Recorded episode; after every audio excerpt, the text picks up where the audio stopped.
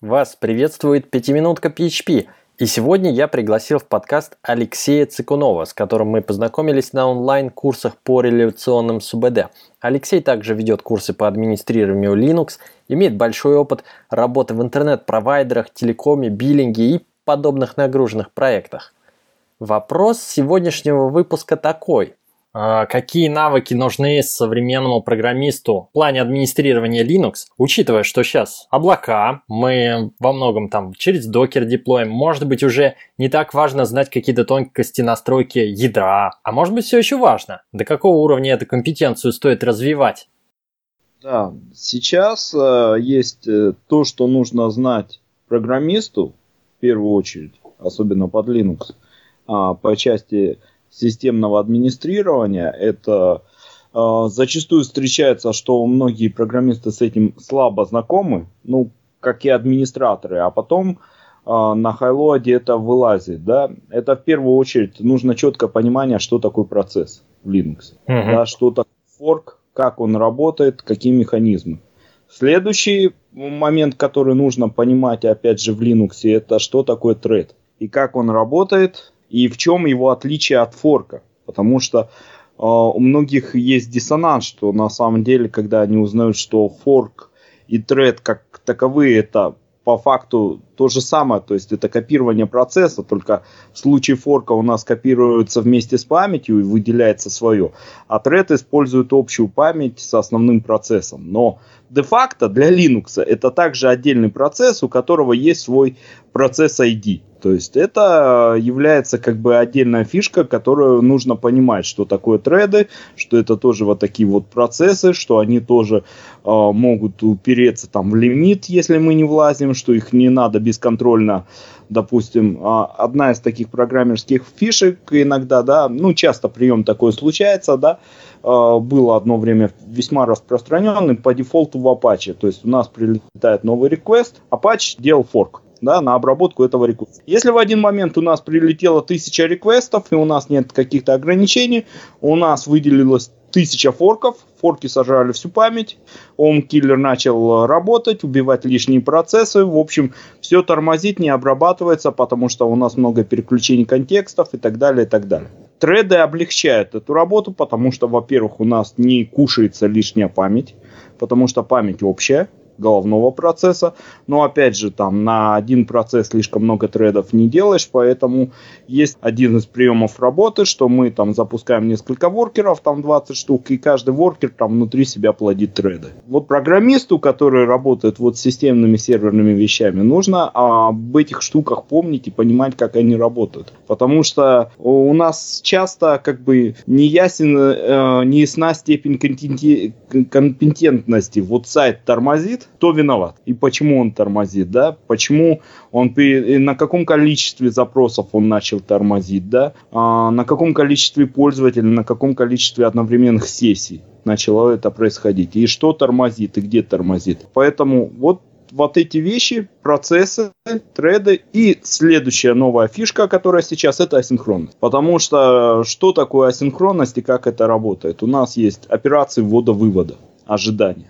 То есть, когда процесс, то есть по дефолту это блокирующее ожидание. Процесс висит, он де-факто он спит, да, процесс, процессор он держит, то есть процессор он занимает свой, свой квант времени, и в это время э, никто другой не может перехватить управление у него. И поэтому у нас есть сейчас операции асинхронного ввода-вывода, которые позволяют там делать некий event loop э, свой, то есть это в рамках одного процесса. Это еще один плюс, что у нас всего один процесс, у нас нет деления на треды, то есть у нас э, нет как такового даже переключения контекста потому что мы работаем в рамках одного процесса.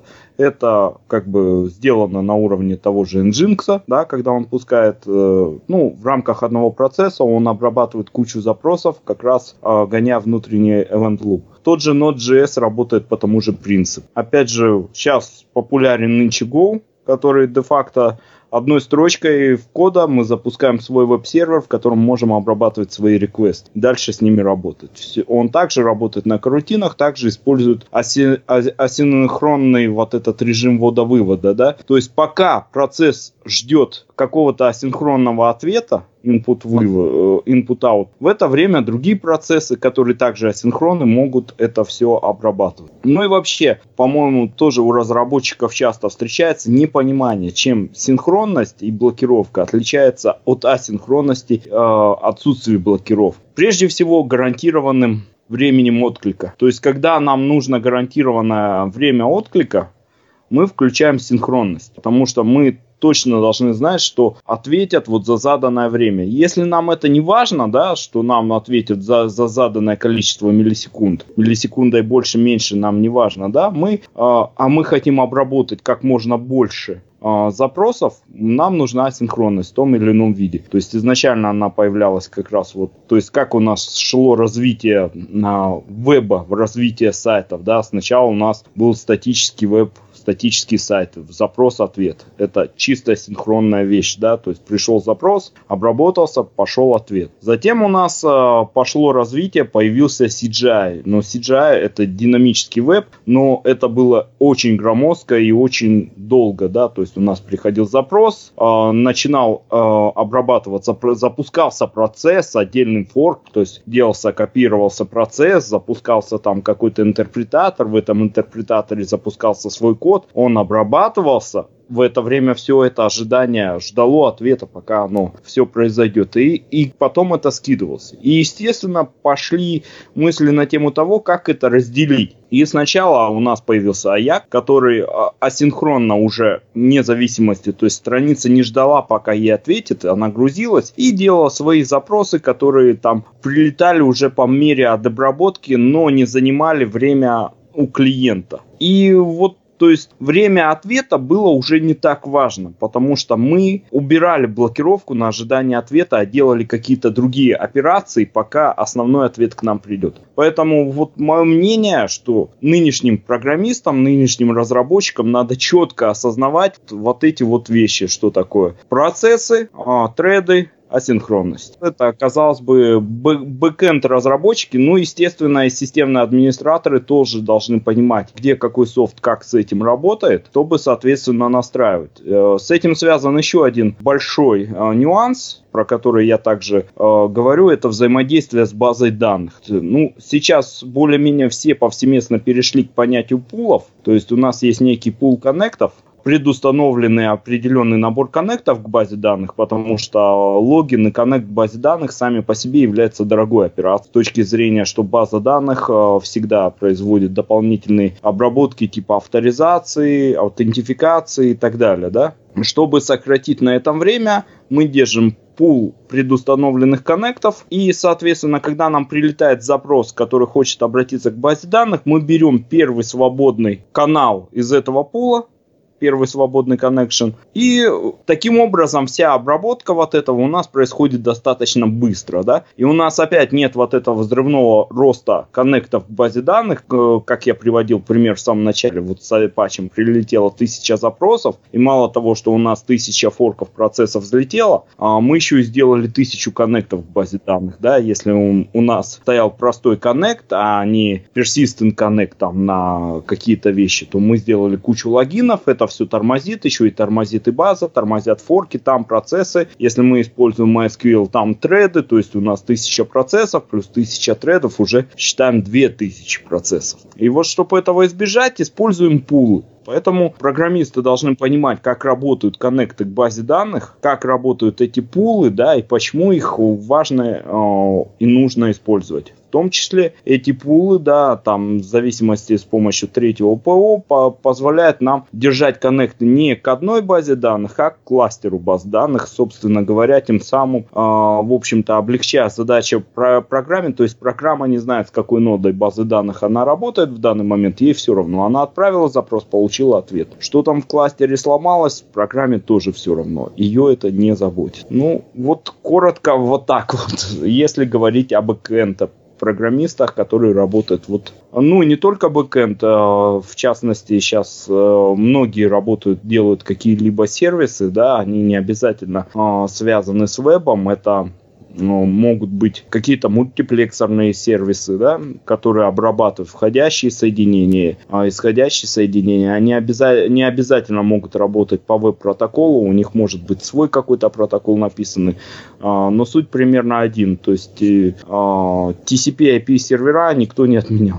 Давай чуть-чуть поподробнее. Мне вот интересно показалась такая Синхронная обработка запросов улучшает время отклика. Гарантированное время отклика мы получаем. В то время как асинхронная, если нам не очень важно плюс-минус миллисекунды, зато мы больше коннектов как бы можем обработать как при синхронной обработке гарантируется время, вот это время работы? А, оно гарантируется тем, что когда у нас а, начал работать процесс, и, ну, как бы в данном случае мы, конечно, можем уйти там в степень приближения к системам реального времени, но возьмем, пока в них уходить не будем. То есть процесс начал работать, он заблокировал, он уверен, что в это время как бы у него не заберут этот ресурс. Он ожидает и ждет, да, как получит ответ, он его отдаст. Как только данные к нему пришли, попали в его сокет, да, пришел ответ, он их обработал, отдал и так далее, да. Если мы примерно знаем, где у нас сколько какая обработка занимает, поэтому у нас это время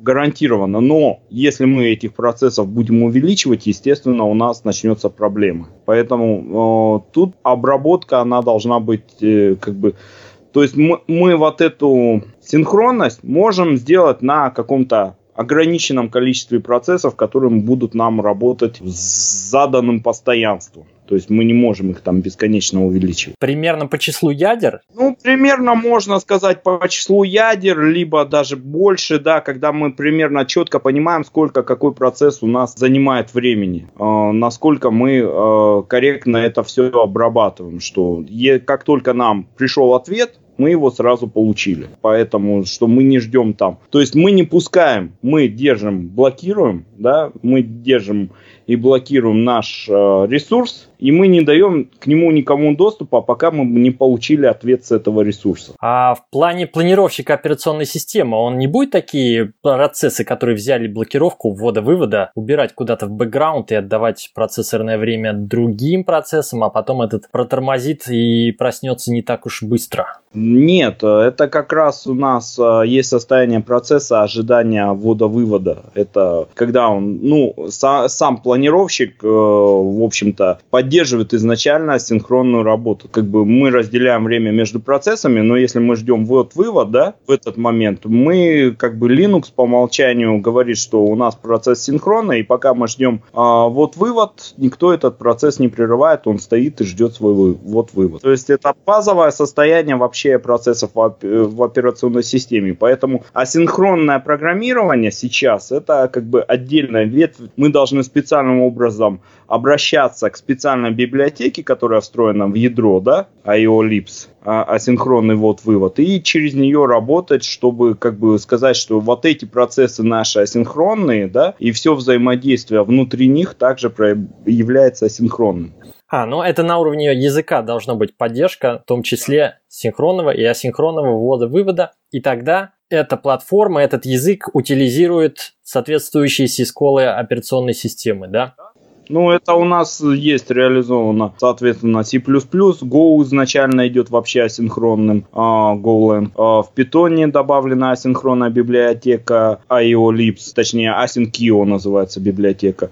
Ну и в других языках также, я так подозреваю, и в PHP, и в остальных языках, в том же Ruby, оно тоже все уже реализовано. Ну, в PHP пока еще не совсем. Там через расширение кое-как Э, будет идти к этому, потому что это реально позволяет э, более мощную утилизацию и как бы большую обработку всего идет бурное развитие асинхронных вот этих всех вещей, да. Ну и, соответственно, асинхронная работа с сетью тоже, как бы, она имеет э, значение, потому что при коннектах, да, при, опять же, использовании веб-сокетов также идет Э, с неблокирующим э, все вот эти неблокирующие обработки сокетов, которые позволяют с помощью, э, то есть селекты уже давно уже ушли в прошлое, се, именно вызов селект на сокете потому что у него были определенные ограничения и так далее, и так далее, да. А, и сейчас уже идет e-pool и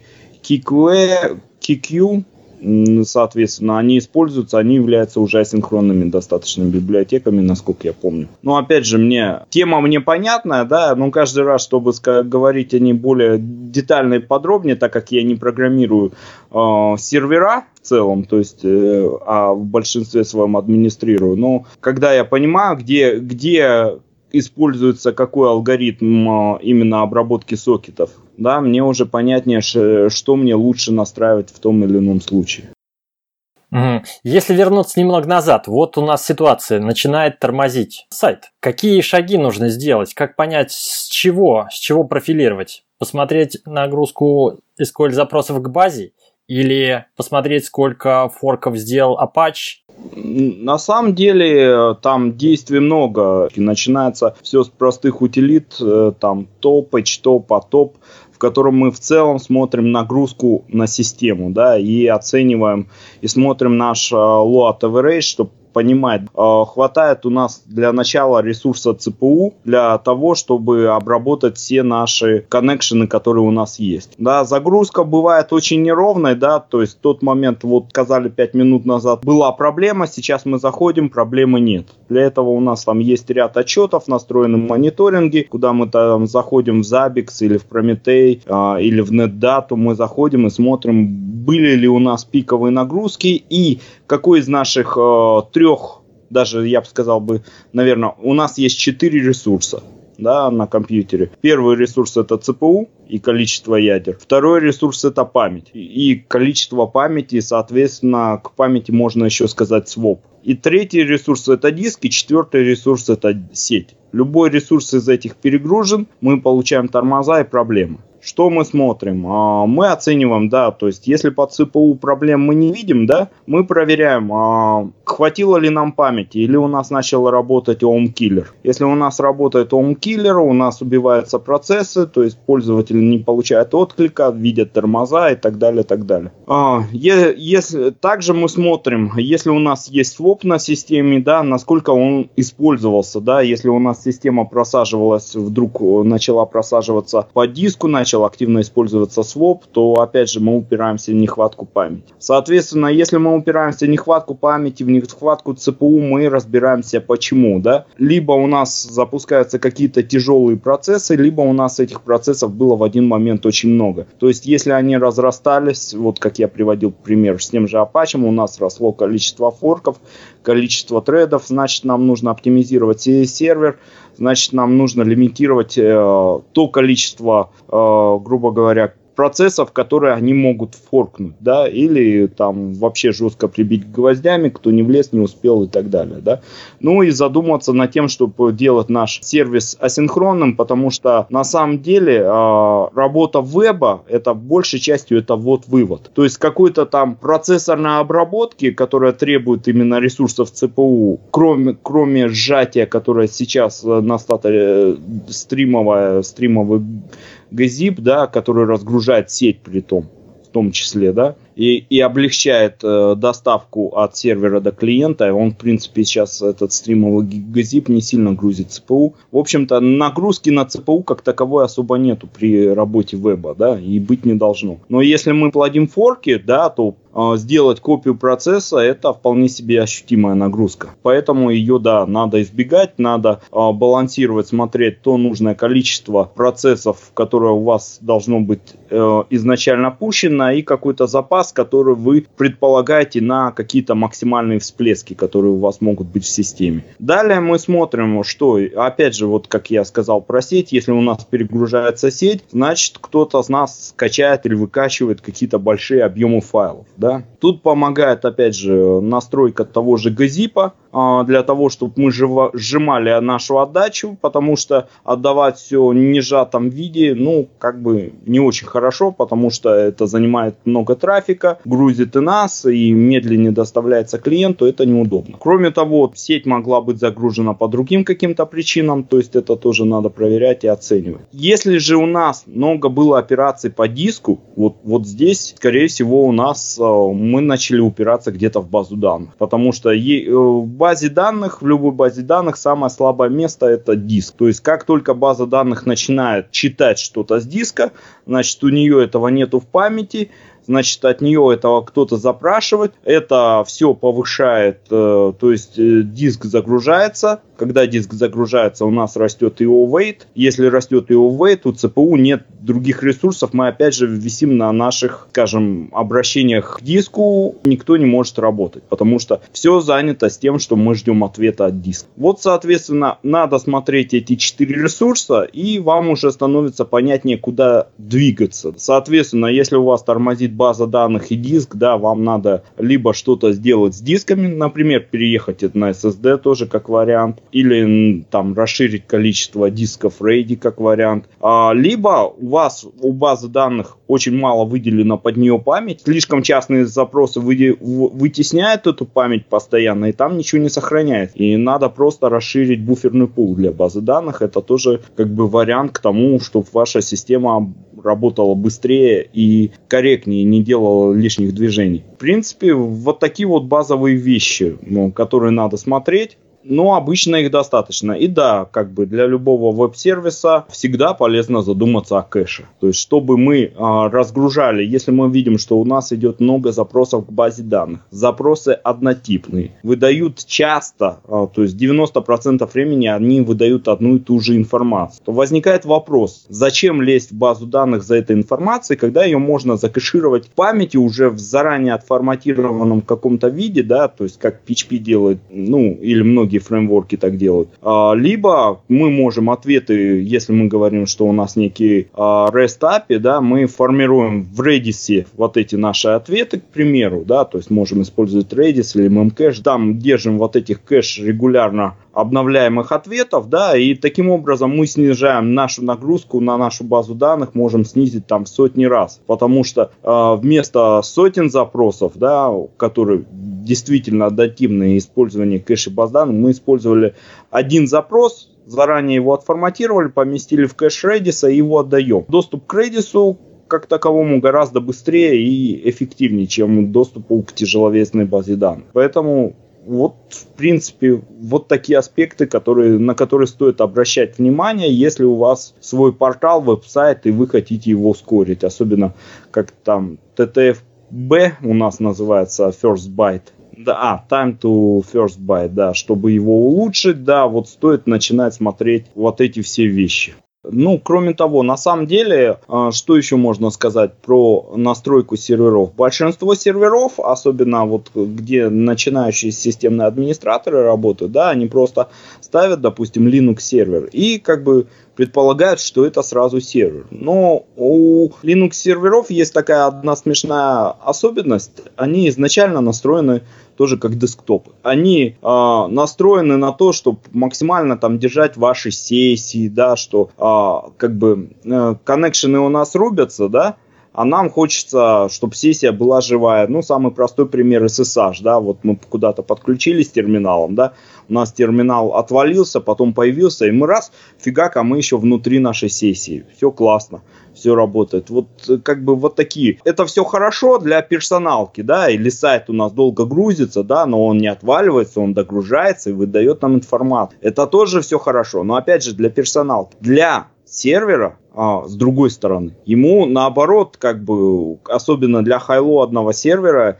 ему все вот эти зависшие соединения, это просто лишняя валовая нагрузка, которая может его похоронить. А, по той причине, что у него кончится количество коннектов. Например, дефолтовое количество файлов Max Open Files в Linux по дефолту под один процесс 1024. Да? Ну, вы понимаете, что если мы говорим про какие-то серьезные сервера, этого не хватает, у нас начинают сыпаться ошибки и так далее. Поэтому э, есть много настроек тюнинга ядра, syskTL параметров, которые надо подкручивать э, в том же сервере, чтобы он не занимался лишней работой, чтобы э, он как бы обрабатывал большое количество файлов и был как бы больше прокачан под хайлот и так далее. Вот эти все вопросы, да, в том числе, которые возникают с разными совершенно подсистемами, не только сетью, но там э, самой системой Linux, э, с тем количеством процессов, с процессами,